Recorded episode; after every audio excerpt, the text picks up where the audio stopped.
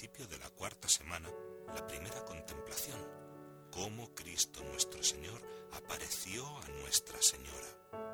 El primer preámbulo es la historia, que es aquí como después que Cristo expiró en la cruz y el cuerpo quedó separado del ánima, y con él siempre unida la divinidad. La ánima bienaventurada descendió al infierno. Asimismo, unida con la divinidad, de donde sacando a las ánimas justas y viniendo al sepulcro y resucitado, apareció a su bendita madre en cuerpo y ánima. Y viniendo del sepulcro y resucitando, apareció a su bendita madre en cuerpo y alma. La primera aparición es a su madre, porque ella es la que más le ha seguido en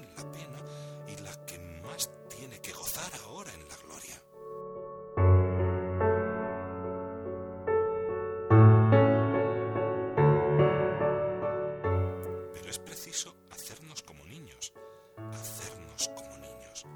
Santa Teresa describe la aparición de Jesús a su madre y en la relación 15 dice, un día, después de comulgar, me parece clarísimamente se sentó, cabe mí, nuestro Señor, y comenzóme a consolar con grandes regalos, y díjome, entre otras cosas,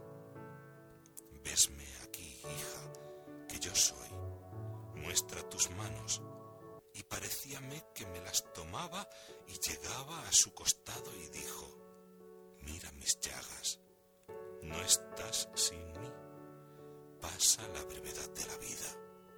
Díjome que en resucitando había visto a Nuestra Señora, porque estaba ya con gran necesidad, que la pena la tenía tan absorta y traspasada, que aún no tornaba luego en sí para gozar de aquel gozo. Por aquí entendí es otro mi traspasamiento, bien diferente, mas cuán debía ser el de la Virgen. Y que había estado mucho con ella, porque había sido menester hasta consolarla. No acababa de gozar de aquel gozo de verle resucitado, porque no es tan fácil la transición de un dolor fortísimo a un gozo por muy grande que sea. Cuántos sufrimientos que ha habido en su vida, pero ¿cómo pudo soportarlos la Virgen?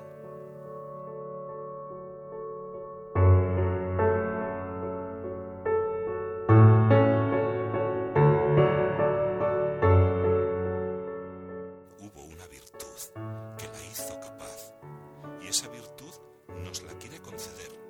Si somos pequeñitos, nos la concederá. La clave de nuestra perseverancia, la virtud de saber esperar. La paciencia con los demás, consigo, con todo el mundo. Saber esperar. Esperó callada y tranquila a que el Altísimo revelara a José el milagro engendrado en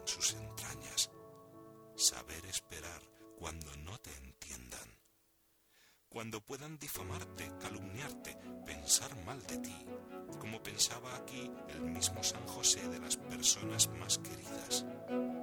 Esperó serena y vigilante el anuncio de la vuelta de Egipto. Esperó. Ya llegará su hora. Me han puesto aquí. He tenido que dejar de ejercer mi carrera. Estoy esperando todavía. ¿Cuándo llegará mi momento? Esperó desde la pérdida del templo a que sonara la hora de la separación total. Y a partir de aquel momento se dio cuenta de que ponderando en su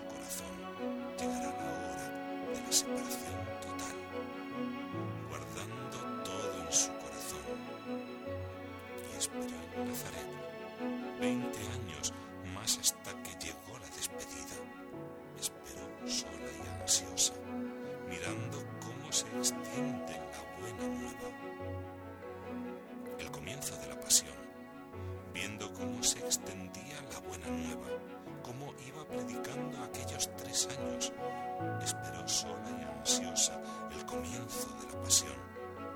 Llegará la pasión y llegada la pasión esperó anegada en amargura, pero fiel e inconmovible en la cima del Calvario. Esperará la resurrección cuando ya los hombres no tenían nada que esperar. La esperanza es certeza. Mientras la queja era, nosotros esperábamos, los discípulos de Maús, en ella la esperanza era certeza. Ella espera siempre cantando en su corazón. Porque tú, Señor, me has afirmado en la esperanza. Salmo 4. Así hasta su asunción. Y esto es la vida de un bautizado, saber esperar. Como un alma pequeñita, dejarse envolver en la infinita ternura del amor